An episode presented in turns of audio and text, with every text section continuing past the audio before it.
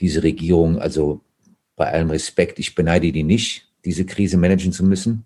Aber da kann ich nur sagen, ich glaube, ich habe noch nie eine Regierung gesehen, wo so viel Banausen das Sagen hat mhm. wie in dieser.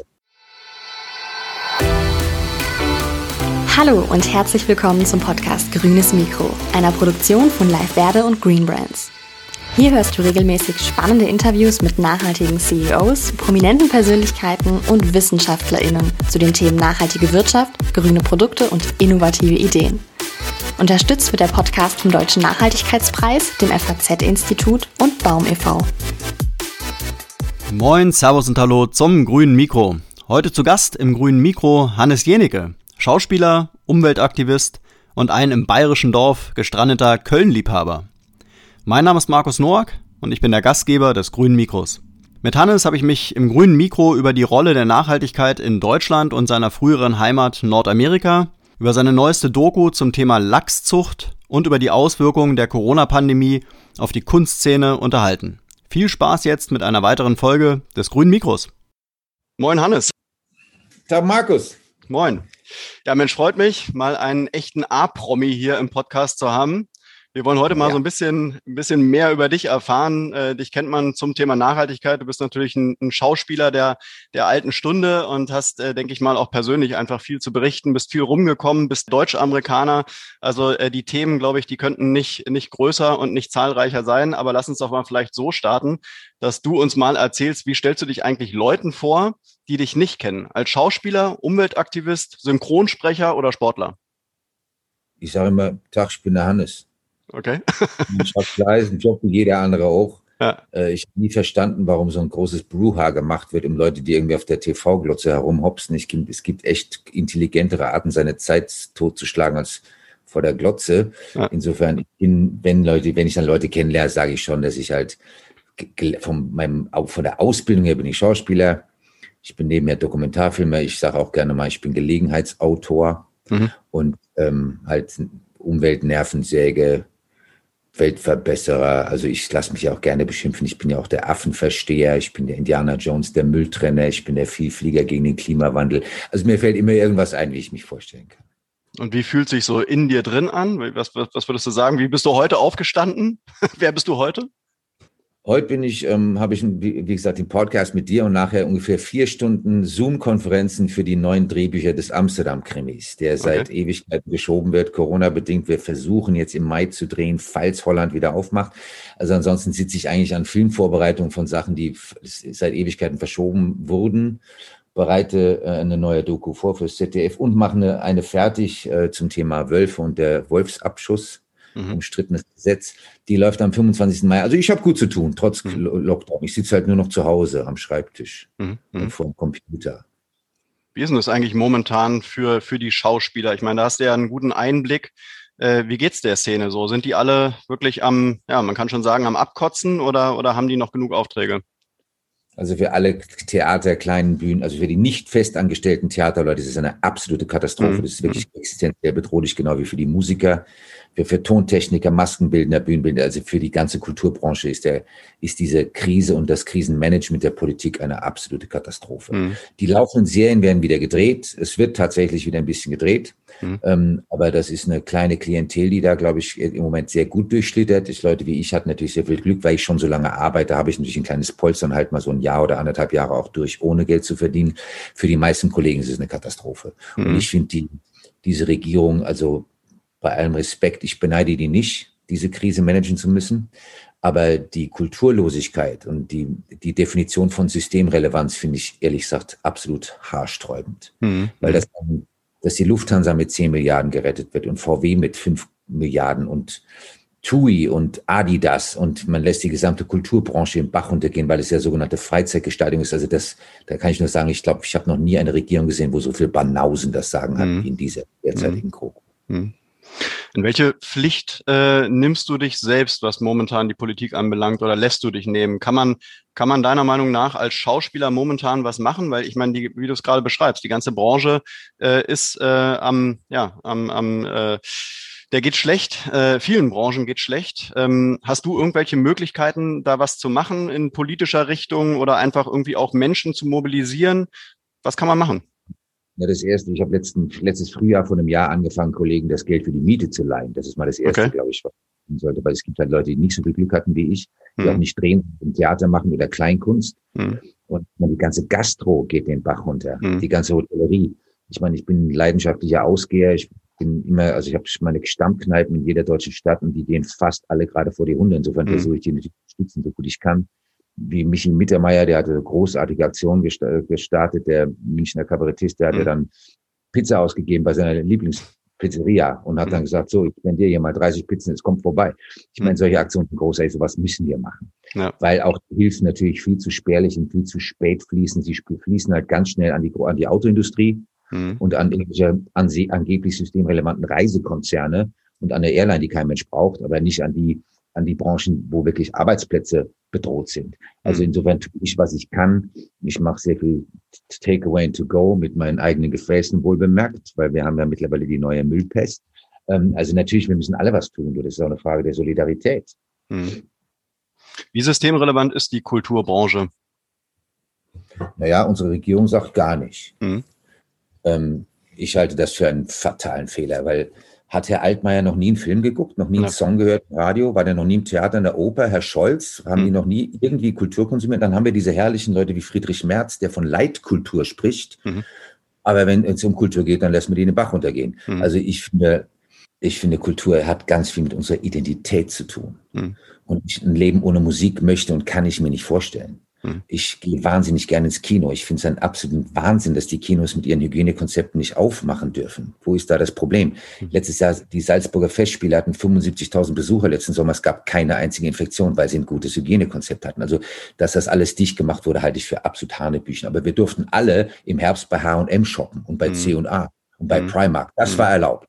Und da geht mir echt, da geht mir echt auf die Hutschnur. Wie, wie kannst du dir das erklären, dass, dass die Politik oder be beziehungsweise dass auch die, die Menschen in, in, in der großen Masse sich das ja bis dato alles gefallen lassen? Man guckt ja zu. Man, man jetzt am Mittwoch ist wieder die Ministerpräsidentenkonferenz ähm, und äh, da wird dann verabschiedet, dass bis 28. März der Lockdown verlängert wird und alle gucken zu und und und viele gehen pleite. Ähm, ist doch eigentlich ein Phänomen, oder? Ja, ich wundere mich auch ein bisschen. Aber längst muss ich auch sagen, wenn ich da mal draußen bin, ein Großteil der Bevölkerung ist auch einfach in schwierige Gehirn amputiert. Die verstehen bis heute den Abstand nicht. Hm. Die verstehen Maskenregelung nicht. Du gehst hier spazieren am See und die Leute laufen als wäre es das Oktoberfest. Mhm. Ich meine, ist es so schwer zu verstehen, dass man zwei Meter Abstand halten soll zum nächsten? Ja. Diese ganzen illegalen Corona-Partys, das kriege ich ja sogar hier auf meinem Dorf mit. Ähm, ich, es ist ja nicht nur die Politik dumm, es ist ja der, leider die Bevölkerung zum Teil auch unglaublich hm. dumm. Hm. Und wenn du dann, ich meine, ich habe eine Doku gedreht letzten Herbst noch in, in Costa Rica und das ist ein sogenanntes Schwellenland und da stand vor jeder Wellblechbude ein kleines Waschbecken aufstellen mit Handdesinfektion. Alle tragen Masken, alle tragen zwei Meter Abstand, die stehen brav Schlange vor jeder Kampfstelle. Ich weiß nicht, warum uns Deutschen, die ja doch sonst ein sehr braves, gehorsames Volk sind, warum es das so schwer fällt. Und warum so viele Idioten rumlaufen, das immer noch verleugnen, diese, diese Pandemie. Also das, mhm. da wundere ich mich dann schon ein bisschen. Mhm. Wo wir beim Thema wären, du bist Deutsch-Amerikaner, äh, hast demnach auch einen guten Einblick, wie die Amerikaner so ticken und auch jetzt gerade in der Corona-Krise. Siehst du da Unterschiede zwischen diesen beiden Nationen? Nein. Nee? Ähm, die Strände sind voll. Mhm. Es gibt Leute, also ich kann jetzt nur über Kalifornien sprechen, die sich eisern an die Vorgaben halten. Es gibt Leute, die es völlig ignorieren. Mhm. Also das, das glaube ich, Problem ist sehr ähnlich. Wie viel Prozent äh, dieser beiden äh, Länder ticken denn in deiner Brust? Also ich war bis 2014, habe ich tatsächlich meinen Hauptwohnsitz in den USA gehabt. Das hatte auch sehr private Gründe. Ähm, dann ist diese Beziehung auseinandergegangen. Meine Mutter hatte äh, Ende 2014 einen Schlaganfall. Seitdem war ich kaum mehr drüben. Mhm. Das Haus wird bewohnt von Stephanie Brendel, der wahrscheinlich berühmtesten Haiforscherin und Haischützerin der Welt. Die, das ist eine alte Freundin von mir, mit der habe ich vor zehn Jahren meine Hai-Doku gedreht. Die bewohnt mein Haus. Ich bin fast nur noch in Deutschland, ähm, auch einfach, weil ich hier so viel zu tun habe, weil die Dokus halt echt gut laufen und weil ich auch unter Trump ehrlich gesagt überhaupt keine Lust hatte, in den USA zu sein. Mhm, mhm. Insofern habe ich das Haus quasi Freunden überlassen und bin nur noch sehr sporadisch drüben, wenn ich tatsächlich arbeiten muss. Ich war letzt vor zwei Jahren einmal länger drüben, weil wir die Lachs-Doku zum Teil in den USA, Kanada gedreht haben, an der Westküste. Ansonsten bin ich gern und viel in Deutschland. Nun ist es ja mit der ähm, Trump-Regierung vorbei. Joe Biden ist jetzt an der Macht. Äh, was denkst du, was wird sich da in Sachen Nachhaltigkeit in Amerika ändern? Viel. Also schon allein, dass er wieder ins Pariser Klimaabkommen zurückgeht, äh, dass er tatsächlich einen, Arbeits, einen Arbeitsmarkt erkennt in, der, in den grünen Energien und so. Also ich bin da sehr optimistisch, dass mhm. die Demokraten, gerade weil sie jetzt sowohl das, den Senat als auch das House of Representatives äh, mehrheitlich regieren können, dass er in den nächsten zwei Jahren zumindest bis zur Zwischenwahl tatsächlich was bewegen kann. Ich bin da relativ optimistisch. Muss ja auch wirklich viel passieren. Also gerade auch so Thema Wasserstoff oder sowas, der Green Deal. Äh, was wären oder was sind so Themen in Amerika, wo du sagst, die müssen jetzt auf jeden Fall vorangetrieben werden? Hast du da so ein paar Topics, äh, wo du sagst, dass, die sind wirklich wichtig? Also die sind ja in vielen Bereichen sind ja sehr viel weiter als wir, gerade was Solar- und Windenergie betrifft was alternative Energien betrifft, ist gerade die Westküste uns wirklich um Jahre voraus. Es gibt mhm. Bundesstaaten, wie wir wissen, wie Texas, der ganze Süden, die sind da sehr hinterher. Ähm, ansonsten haben die genau die gleichen Probleme wie wir. Sie haben ein massives Verpackungsmüllproblem. Mhm. Sie haben ein äh, gigantisches CO2-Problem. Äh, sie verbrennen genau wie wir immer noch Kohle. Mhm. Wobei die wahrscheinlich aus der Kohle schneller rauskommen als wir. Sie haben eine gigantische Fracking-Industrie. Mhm. Das, also das, was wir bei den Russen kaufen, produzieren die Amerikaner halt für sich selber, für das eigene Land. Also die haben genau die gleichen Baustellen wie wir. Die haben, müssen ihren CO2-Ausstoß regulieren. Sie müssen versuchen, diese Plastikpesten in den Griff zu kriegen. Das schaffen sie genauso wenig wie wir. Also die Probleme sind nicht so anders als bei uns. Mhm. Du hast ja schon erwähnt, dass du viele Dokus drehst, äh, wirst demnach auch schon viel auf der Welt gesehen haben. Ähm, was sind denn so die ja, die Situationen, die dir im Kopf geblieben sind bei deinen äh, Dokumentationen, ähm, wo wirklich Umweltprobleme stattfinden. Also Müll ist das eine, aber du wirst ja auch äh, jetzt gerade auch diese Lachs-Doku, da deckst du ja teilweise schon eben Probleme auf, die vielleicht dem Otto-Normalverbraucher gar nicht so bewusst sind. Worauf würdest du da hinweisen wollen? Also da ich immer denke, wir sollten mal vor der eigenen Haustüre kehren, bevor wir mit dem dicken Zeigefinger nach Afrika oder Asien zeigen mhm. oder USA. Ähm, ich halte für eines der größten Probleme weltweit den Flächenfraß. Es ist völlig egal, ob das afrikanische Grünflächen sind, äh, die plötzlich nutzbar gemacht werden müssen, auch aufgrund der Bevölkerungs-, des Bevölkerungswachstums. Das Artensterben ist ein völlig unterschätztes Thema. Da wird natürlich immer geschrien, ja, die Elefanten, Nashörner sterben aus und das Pangolin stirbt aus, aber da wird gerne mal unter den Teppich gekehrt, dass in Deutschland 30 Prozent unserer einheimischen Tierarten auch aussterben und auch mhm. da passiert. Frau Klöckner unternimmt bis heute nur verbal was gegen Pestizide, Insektizide, Fungizide, Pestizide. Der Flächenfraß, wir sind im Moment bei, glaube ich, 90 Fußballfeldern pro Tag, äh, die vernichtet werden an Grünfläche. Das sind, glaube ich, 10 Quadratmeter pro Sekunde. Es wird nichts dagegen unternommen. Also ich halte die Vernichtung von Naturflächen, Grünflächen für mit das größte Problem. Weil die Frage ist, wie lange wollen wir das machen, bis der letzte Quadratmeter Bundesrepublik auch noch zu betoniert ist für irgendeinen Gewerbepark, für eine hm. neue Staatsstraße, Autobahn oder irgendwelche Wohnsilos. Also ähm, da, das ist dann für mich die, mit die größten Themen, dass wir einfach der Natur keinen Platz mehr lassen. Und eigentlich ist Corona das perfekte Beispiel für einen sogenannten zoonotischen Virus. Warum kriegen wir den? Weil wir immer weiter in die Natur vordringen, in der wir eigentlich nichts verloren haben. Mhm. Zoonotische Viren entstehen, wenn wir auf Viren treffen, die in der Natur keinen Schaden anrichten, aber Menschen Menschen sehr wohl Schaden anrichten. Mhm. Und das müsste eigentlich für die Herren Altmaier und Klöckner und Scheuer und wie sie alle heißen, eine Riesenlektion sein. Aber sie wollen nichts lernen. Sie wollen nur dahin zurück, wo sie vor dieser Krise waren. Sie wollen nur Restitution. Und das ist unsäglich kurzsichtig und ehrlich gesagt ziemlich dumm. An der Stelle wird es ja wirklich spannend. Also Corona ist ja ein Brennglas. Äh, die Probleme werden jetzt aufgedeckt. Warum äh, wird die Politik, sagst ja gerade selber, warum wird die Politik aus dieser Krise wahrscheinlich nichts lernen? Das hat mit unserem Lobbyismus zu tun. Hm.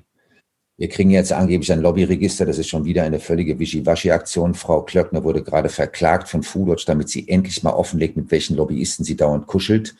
Wir wissen, dass sie mit Nestle kuschelt, da gibt es ein Video. Wir wissen, dass sie äh, offen auf einer Kochshow für Kaufland billigst Fleisch geworben hat. Mhm. Ähm, wir, wir leben in einer Lobbykratie. Mhm. Und regieren tut die Autoindustrie. Ich meine, was waren die ersten Gipfel nach der ersten Corona-Krise letztes Jahr? Autogipfel. Drei Autogipfel. Kein einziger Bildungs-, Kinder- oder Kita-Gipfel. Mhm. Kein Kulturgipfel. Also regieren tut die Pharmalobby, die Bankenlobby, die Autolobby, die Agrarlobby, die regieren. Insofern sind eigentlich unsere Politiker im Moment hauptamtlich Marionetten von gewissen Lobbyisten. Und mhm. das halte ich für das größte Problem unserer Politik, dass die einfach keinen Spielraum haben, tatsächlich Reformen durchzuprügeln und, und Dinge anders zu machen. Ja, bevor wir jetzt nur über Probleme reden, lass uns noch mal ein bisschen zurück in deine, in deine Vita gehen. Ähm, viele junge Leute, uns werden wahrscheinlich auch wirklich viele junge Hörer und Hörerinnen äh, hören, äh, die werden gar nicht mehr wissen, dass du wirklich mit echten Größen zusammen schon gespielt hast, mit Götz George beispielsweise. Der weilt nicht mehr unter uns, aber der war einer der größten Schauspieler. Was bedeutet dir die Schauspielerei heute? Und gibt es vielleicht, gibt es überhaupt noch solche äh, schauspielerischen Größen wie Götz George? Also, ähm, ich würde immer sagen, ja. Armin Müller-Stahl lebt noch, fantastischer ja. Kollege. Mario Adolf lebt noch, fantastischer Kollege. Ja. Die spielen jetzt nicht mehr viel.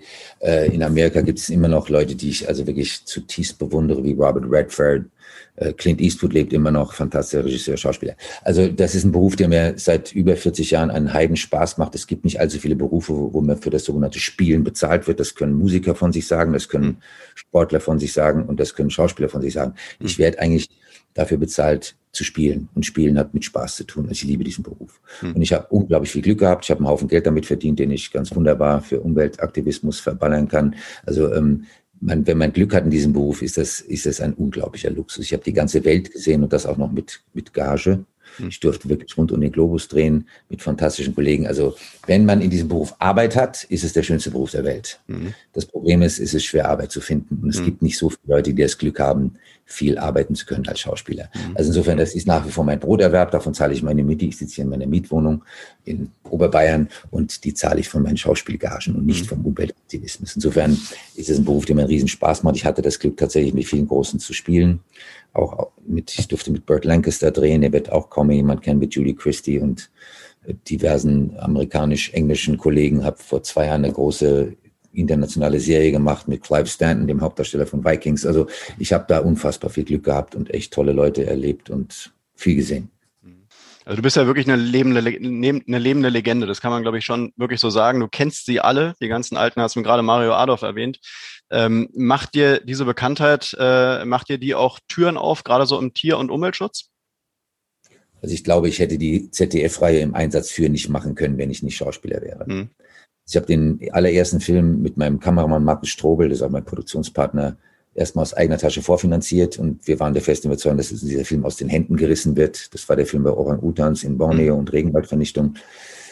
Ich glaube, Thomas Bellut, heute Intendant des ZDF, hätte den Film wahrscheinlich nicht irgendwann nachts ausgestrahlt, wenn ich nicht der Schauspieler Hannes Jenecke gewesen mhm. wäre. Insofern hat mir das, was mein dokumentarisches Arbeiten betrifft, natürlich die Türen geöffnet. Mhm. Mittlerweile, glaube ich, habe ich mich da so etabliert, dass ich das machen kann, egal ob ich noch Filme drehe oder nicht.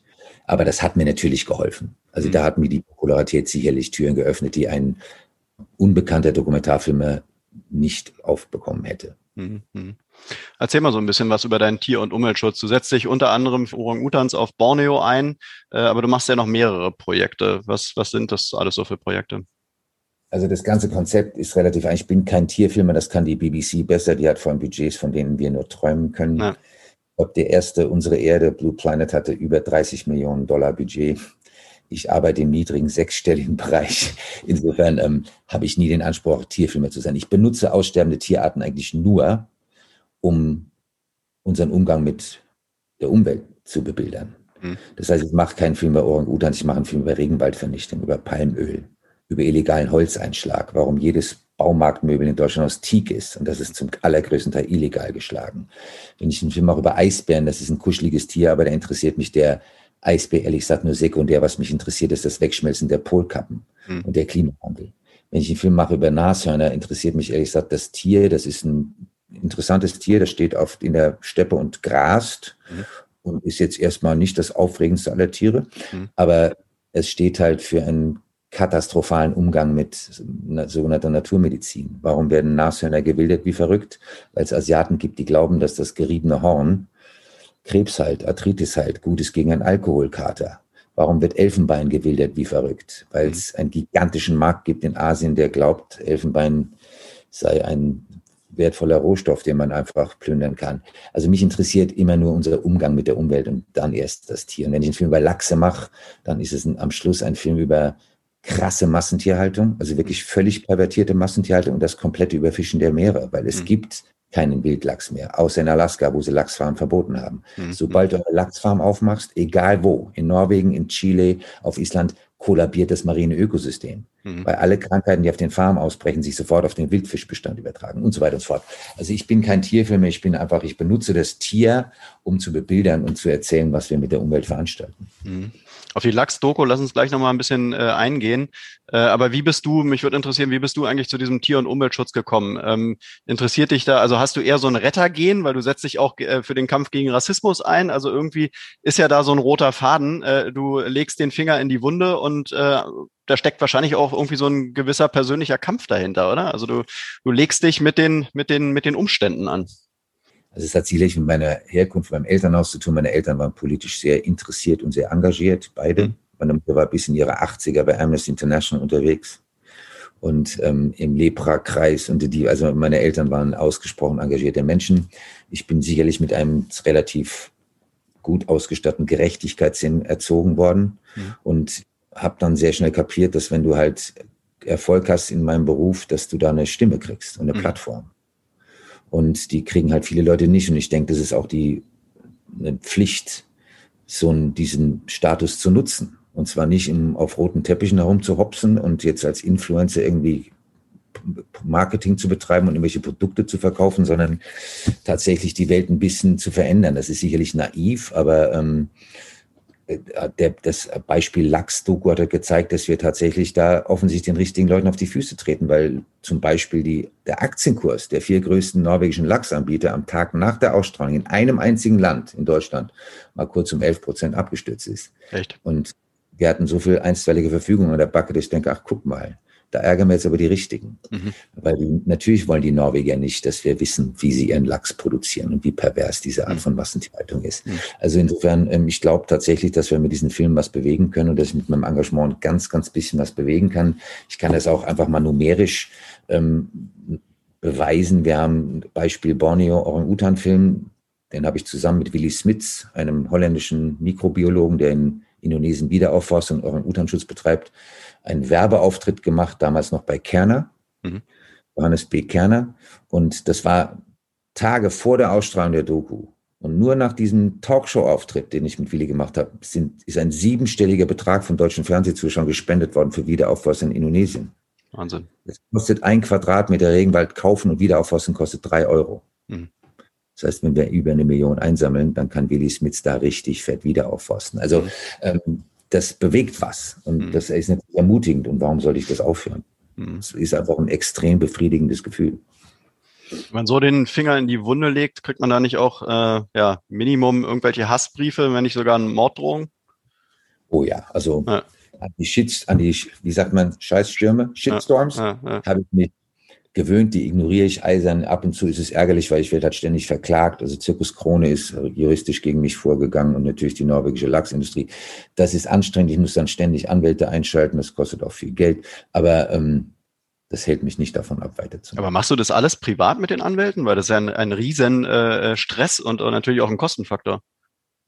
Naja, es ist, das ZDF wird natürlich ja. auch attackiert, aber die schieben das natürlich gleich an mich weiter. Ja, weil ich bei Max wenn ich bei Markus Lanz sitze und äußere mich über die norwegische Lachsindustrie, dann passiert das zwar im ZDF, aber derjenige, der die Klappe aufreißt, bin ich, also kriege ich die einstweilige Verfügung. Wahnsinn. Also Wahnsinn. Das, äh, das, machen wir schon im konzertierten Ver, äh, Antworten mit den Justiziaren des ZDF. Und das ZDF hat auch, muss ich ehrlich sagen, die Eier gehabt, den Film auszustrahlen. Die haben durch alles versucht, um die Lachsausstrahlung zu verhindern. Mhm. Und das ZDF sagt, wir strahlen aus. Und Markus Lanz sollte gezwungen werden, meinen Auftritt aus der Mediathek zu nehmen, haben sie nicht gemacht. Also Gott sei Dank sind dann die Sender auch, also zumindest das ZDF ist da echt standhaft, muss ich wirklich lobend mhm. anfügen. Was ist denn da genau das Problem bei der, bei der, ähm, bei dem Lachsfarming? Ähm, die, also ich habe die Doku gesehen, die war auch wirklich spannend. Ich denke, viele Leute, die sich so täglich ihren Lachs kaufen, die wissen gar nicht so wirklich, wo, wo kommt der Lachs her, wie sind die Bedingungen äh, und was macht das auch mit dem Wildlachs. Erzähl mal so ein bisschen, was, was dein Fazit aus dieser Lachs-Doku ist. Also wer den Film noch nicht gesehen hat, steht in der Mediathek, den kann ja. man noch gucken. Ja. Wer als sehr gerne Lachs isst, sollte den Film nicht gucken. Okay. Wer ähm, wissen will, was er da genau ist und was es anrichtet, sollte den Film unbedingt gucken. Ja. Das ist, habe ich schon angedeutet, das ist ein Massen Zuchtprodukt. Das wird massiv mit Chemikalien, Medikamenten traktiert, weil natürlich immer, wenn du so viele Tiere auf so engem Raum hältst, hast du, kämpfst du mit diversen Krankheiten. Das größte Problem ist die sogenannte Lachslaus. Mhm. Die kriegt, kriegen die Lachsfarmen nicht in den Griff. Ein Wildlachs überlebt den Befall von drei bis sechs Lachsläusen in der Farm sind das oft 60, 70 Läuse und dann werden die quasi bei lebendigem Leib gefressen. Die durften bis vor wenigen Jahren dann nicht mehr verkauft werden. Das haben sie geändert. Sie haben, das Problem ist so außer Kontrolle geraten, dass mittlerweile auch die befallenen Fische natürlich filetiert und verkauft werden. Ähm, sie versuchen mit Heißwasser, sie also jagen die Fische dann durch Heißwasser, weil das angeblich die Lachslaus tötet. Das hat nicht wirklich funktioniert. Dann wird es mit Hydroperoxid probiert, mit wirklich härtesten Chemikalien und diese Lachsdraußen, die kriegen sie nicht in den Griff. Das ist aber nur eins der Probleme. Mhm. Ich könnte jetzt stundenlang, es ist wirklich einfacher, sich einen Film anzugucken. Es ist nicht nur ein ungesundes Produkt für den Verbraucher, es ist vor allem ein giftiges Produkt für die Umwelt. Und es hat einen Grund, warum die ganzen Natives, also die indigenen kanadischen Stämme, jetzt Lachsfarmen besetzen. Weil sobald du eben, wie gesagt, eine Lachsfarm im Fjord oder an der Küste aufmachst in Kanada oder im Nordwesten der USA, kollabiert das marine Ökosystem. Mhm. Weil leider stehen diese Farmen immer an den Wanderrouten der Wildlachs und der Wildfische. Und wenn die an dieser Farm vorbeigezogen sind, das finden sie sehr gut, weil da sind wahnsinnig viel Futterreste. Das heißt, da kommen dann Fische und essen den ganzen, die Fäkalien und die Futterreste aus der Lachsfarm und die sind halt hochgradig belastet. Mhm. Sowohl was mit Krankheitserregern als auch mit Chemikalien. Also das führt einfach dazu, dass ganze Küstenstriche in Norwegen klinisch tot sind durch diese unzähligen Lachsfarmen. Norwegen hat, glaube ich, fast 1200 Lachsfarmen seine Küste entlang gebaut. Insofern, das ist einfach ein, eine, eine, Umweltkatastrophe und Lachs gehört, entschuldige, nicht mehr auf den Teller. Mhm. Wenn wir da dann bei dem Thema Lachs, werden wir da an der Nase rumgeführt? Also ich meine, es gibt ja mittlerweile gibt es ja auch etliche äh, Nachhaltigkeitssiegel auch im Fischbereich. Ähm, und ähm, letztendlich, es gibt äh, zahlreiche Bio-Supermärkte, die bieten auch alle Lachs an. Also kann man überhaupt irgendwo noch Lachs mit gutem Gewissen kaufen? Meine Antwort ist ein klares Nein. Natürlich werden in Bio-Lachsfarmen etwas weniger Chemie eingesetzt, etwas weniger Medikamente. Trotzdem ist es Massentierhaltung. Mhm. Es beschädigt trotzdem das Ökosystem und natürlich diese Siegel. Ich meine, es ist gut, dass es so Siegel gibt wie MSC, mhm. die sind aber leider käuflich, mhm. nachweisbar käuflich. Mhm. Und es ist nicht so schwer, sich diese Siegel zu kaufen. Mhm. Insofern bin ich da extrem skeptisch. Ist, äh, MSC ist sicherlich besser als gar kein Siegel, aber es ist letztlich auch Augenwischerei.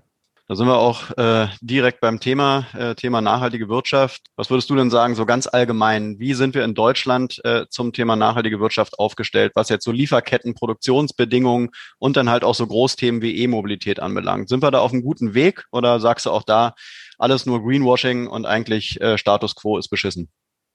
Nein, viel, viel Greenwashing, aber da mhm. bewegt sich etwas. Es hat ewig gedauert. Wir haben natürlich die E-Mobilität komplett verschlafen. Wir haben den mhm. Wasserstoff komplett verschlafen. Aber so langsam kommen selbst die reformunfreudigen Deutschen in die Gänge. Mhm. Ähm, ich denke, das Lieferkettengesetz ist ein allererster Schritt. Ich halte es für sträflich verwässert. Herr Altmaier hat ein wirklich gutes Gesetz, was Hubertus Heil und vor allem Gerd Müller, unser Entwicklungshilfeminister, tatsächlich, die, der Müller kämpft ja seit Jahren um ein transparentes Lieferkettengesetz. Das hat Altmaier jetzt so verwässert, dass es eigentlich nutzlos ist, aber es ist mal ein erster Schritt. Es ist immer besser als nichts. Mhm. Wir sind zu langsam, wir sind zu spät aber wir sind zumindest mal, bewegt sich vieles in die richtige Richtung. Greenwash ist ein weltweites Problem. Coca-Cola verkauft ja grüne Cola und Nestle ist ja auch grün. Da wird gelogen, was das Zeug hält. Mhm. Es ist unglaublich schwer geworden für den Verbraucher tatsächlich zu durchschauen, was ist Greenwash und was ist wirklich nachhaltig. Mhm. Deswegen finde ich so eine Einrichtung wie Green Brands hervorragend, mhm. weil es ist ganz schwer, selbst für mich als aufgeklärten Verbraucher herauszufinden, wer mich bescheißt und anlügt mhm. und wer nicht. Mhm. Mhm. Mittlerweile merke ich mir die Marken, wo ich weiß, die sind sauber. Das sind so wenige, die kann man sich leicht merken. Man muss natürlich echt recherchieren. Man muss nachgucken im Netz, wie ist das wirklich so sauber, wie die, der Hersteller behauptet. Da, das ist leider echt Arbeit für uns. Und Frau Klöckner und Herr Scheuer und wie sie alle heißen, machen es uns nicht leichter. Mhm. Weil selbst viele Biosiegel sind natürlich so verwässert, dass sie eigentlich nicht ernst zu nehmen sind. Mhm. Also das ist für den Verbraucher schwierig geworden. Ich finde es auch sträflich, dass Minister wie Frau Klöckner sagen, das ist die Verantwortung des Verbrauchers.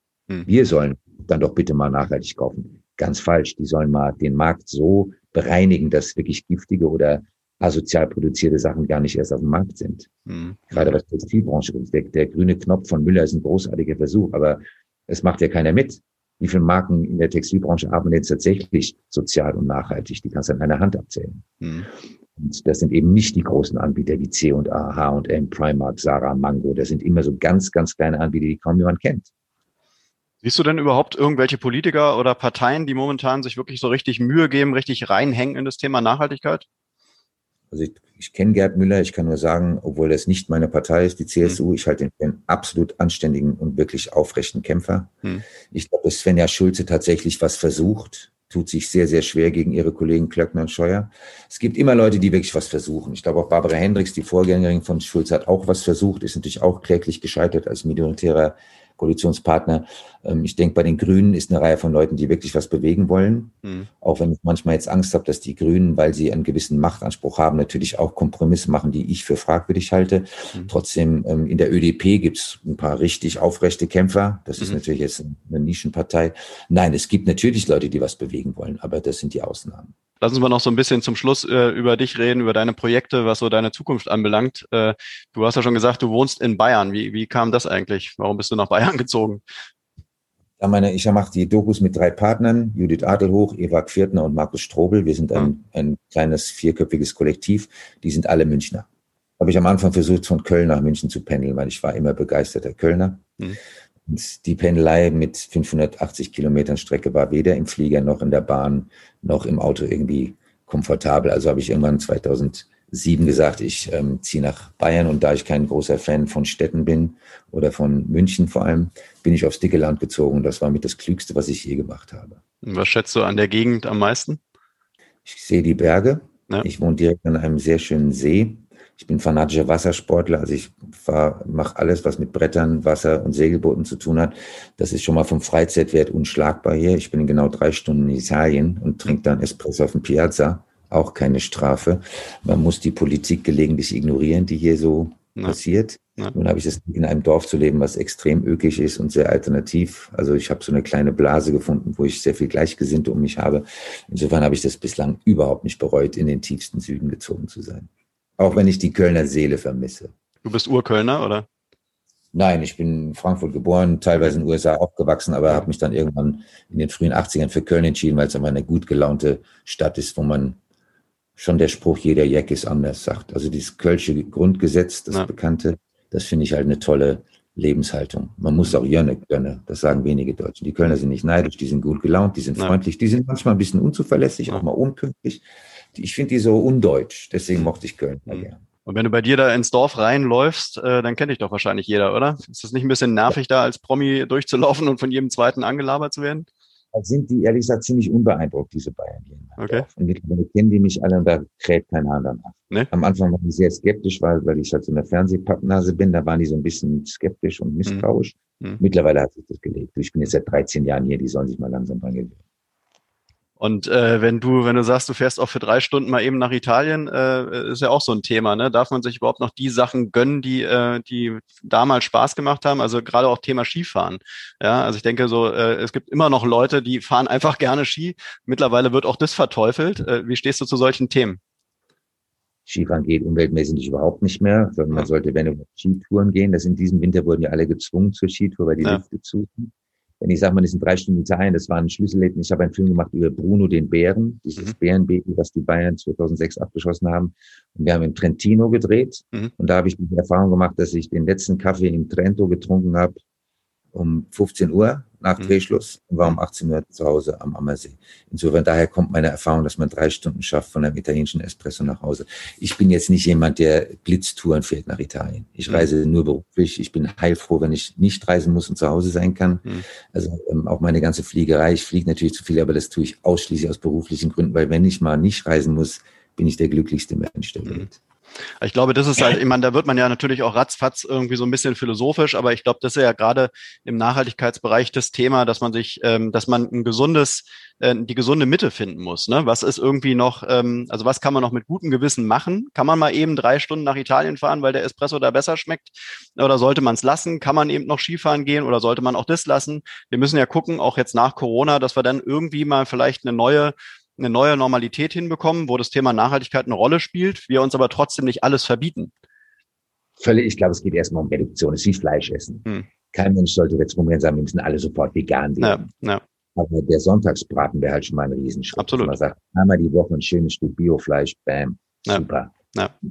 Alle zwei Wochen mal ein Fisch, super. Es geht ja um die Reduktion. Es geht ja um dieses, komm, wir fliegen nach Malle, saufen eine Nacht und fliegen am nächsten Morgen zurück das, glaube ich, gehört echt der Vergangenheit an. Dieses ständig um die Welt jetten und es muss eine Fernreise sein, es müssen Seychellen sein und Malediven mhm. und kommen wir fliegen aus Australien. Also ich glaube, das die Zeiten sind tatsächlich vorbei und ich finde das Wort Flugscham, ehrlich gesagt, eine gute Erfindung. Man sollte mhm. sich genau, es muss auch wieder ein Event werden. Wenn Flüge für 19 Euro verkauft werden, mhm. ist das kein Event. Ich finde, so eine Fernreise muss dann auch wirklich was ganz, ganz Besonderes sein. Das macht man halt nicht mehr dreimal im Jahr mhm. oder einmal, sondern vielleicht nur alle vier Jahre oder alle fünf Jahre. Mit Skifahren muss man die meisten Münchner und Stuttgarter dann am Wochenende schnell die Alpen toben, 500.000 Euros knattern da hoch und wieder zurück, mhm. dann macht man vielleicht alle zwei Jahre mal einen Skiurlaub von einer Woche oder mhm. so. Oder geht mal eine Skitour. Ich meine, ich bin mit Markus Lanz befreundet, der steigt in keinen Lift.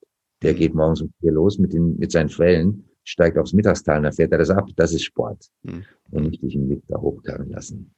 Da ist doch eigentlich auch die Politik gefragt, oder? Die Politik müsste doch eigentlich da auch so ein bisschen ja, äh, Reformen erstmal machen, aber dann auch Gesetze setzen, dass eben dass, dass sowas gar nicht erlaubt ist. Also warum können die Leute im Prinzip noch wirklich für 19 Euro nach Mallorca fliegen? Das, das muss doch eigentlich drastisch ausgedrückt verboten werden, weil die so viel Vernunft, die Masse der Leute hat die doch nicht. Nein, das ist natürlich, dass die, das Kerosin bis heute nicht besteuert wird, ja. ist ein. Ja. Es wäre wahnsinnig einfach lösbar über eine CO2-Bepreisung. Der Preis jetzt für die Tonne CO2 ist natürlich ein Witz. Das ist mhm. lächerlich. Das ist wieder mal so Symbolpolitik. Aber würden wir für Liftbetrieb, Abrodung in Skigebieten, für Flugreisen endlich mal einen CO2-Preis bezahlen, dann hätte ja alles wieder einen Wert. Mhm. Wenn wir jetzt wird ja diskutiert, die Mehrwertsteuer auf Fleisch zu erhöhen, dann würde man echt überlegen, dass man dann wird der Sonntagsbraten plötzlich wieder Realität. Also es geht ja alles nur über eine CO2-Steuer. Und solange die nicht da ist, wird da gar nichts passieren. Und das ist eine politische Entscheidung. Mhm. Dann werden halt viele Dinge, an die wir uns als Billigstware gewöhnt haben, plötzlich teuer. Und da muss man nachdenken. Mhm. Okay. Ja, wir sind schon am Ende angekommen. Zum Schluss vielleicht noch, magst du uns noch auf ein paar ähm, Filme, äh, Dokus äh, vorbereiten, die du jetzt äh, gerade schon in der Schublade hast und die demnächst rauskommen werden? Also ich ähm, habe, erstens gibt es auch ganz tolle Dokus, die ich nicht selber gemacht habe. Mhm. Ich kann nur den neuen Film von Herrn Attenborough äh, empfehlen. 94 Jahre hat einen fantastischen neuen Film, steht auf Netflix. Mhm. Ähm, ich bin gigantischer Fan von Bertrand Artus, also Human Home. Es gibt so fantastische Dokus, die auch umsonst im Netz stehen, also auf YouTube. Ansonsten meine nächste Doku heißt Im Einsatz für den Wolf. Mhm. Wir haben einen Film gemacht zum Thema, wie viel Wildnis will Deutschland, verträgt Deutschland, warum ist der Abschuss in Deutschland wieder freigegeben worden, obwohl das gegen das EU-Gesetz verstößt. Der läuft am 25. Mai. Mhm. Und ich bereite vor einen Film, der heißt Im Einsatz für die Sau und wir machen einen Film über die Massentierhaltung. Okay. Gerade nach dem Tönnies-Skandal, glaube ich, ist an der Zeit, dass wir uns mal genau angucken, wie wir in Deutschland Fleisch produzieren und was wir da so essen. Wahrscheinlich das Großthema schlechthin, oder? Ganze, ganze Fleischproduktion, Landwirtschaft. Ja. Ja. Warum ist Deutschland das Land, was am allerbilligsten Schweinefleisch mm, produziert? Mm, mm, das kann nicht mit rechten Dingen zugehen. Okay. Und hast du noch irgendeinen äh, ähm, Podcast-Gast, den wir mal ähm, in den nächsten Folgen äh, mit reinnehmen sollten? Hast du einen Tipp, den du gerne mal hören wollen würdest? Also wenn ich für echt, wie gesagt, ich habe ihn schon erwähnt, den unterschätztesten aller Minister halt und der wirklich was bewegen ist, ist Gerd Müller, unser okay. den absolut großartig. Ich finde Thomas D. ist immer ein toller Gast. Hardcore-Veganer. Patrick Babumian, der immer noch mehrere Weltrekorde als Strongman hält, der ehemals stärkste Mann der Welt, mhm. seit 15 Jahren Veganer, mhm. würde ich wärmstens empfehlen. Mhm. Ähm, nee, es gibt in Deutschland tolle Gesprächspartner. Also jetzt, was fragst du jetzt zum Thema Umwelt oder grundsätzlich? Grundsätzlich, also unser Thema ist ja nachhaltige Wirtschaft, äh, aber gerne auch immer interessante Menschen. Die sollten natürlich am Ende des Tages schon irgendwie eine Meinung zum Thema Nachhaltigkeit haben. Also ich bin immer noch ein großer Fan von Wolfgang Niedecken, falls ihn noch jemand kennt, Bab-Sänger, mhm. Kopf von Bab. Mhm. Großartiger Typ, hat lange im gleichen Viertel gelebt wie ich in Köln. Mhm. Sehr nachdenklicher, kluger Mann. Mhm. Ähm, zum Thema Nachhaltigkeit. Ich finde, Carla Remsma ist eines der intelligentesten Mädchen, die ich treffe. FFF, Luisa Neubauer unbedingt, Jakob Blasel unbedingt. Also gerade in der Fridays to Future mhm. äh, Ecke findet man derartig smarte, eloquente, ausgeschlafene Leute. Da bin ich immer völlig von den Socken, weil die reden mich in Grund und Boden. Da kann ich echt einpacken. Also da würde ich mal, ich werde also Carla und Luisa und Jakob würde ich mal dringend einladen zu euch. Hört sich gut an. Da werden wir uns was rauspicken. Ja, Hannes, dann äh, dir auf jeden Fall vielen Dank für den Podcast, vielen Dank für deine Zeit und äh, viel Glück bei allen Projekten, die du planst. Ähm, und ja, würde mich freuen, wenn wir uns dann demnächst mal wiedersehen und hören würden. Ich mich auch. Alles, Alles klar. Danke dir. Voll. Ciao, ciao. Ja. Tschüss. Und das war's auch schon wieder für heute mit einer neuen Folge Grünes Mikro. Alle Infos und Links zu diesem Podcast findest du in den Show Notes. Wenn es dir gefallen hat, dann abonniere uns gerne auf den gängigen Streaming-Plattformen und lass eine Bewertung da. Wir würden uns freuen. Bis zum nächsten Mal.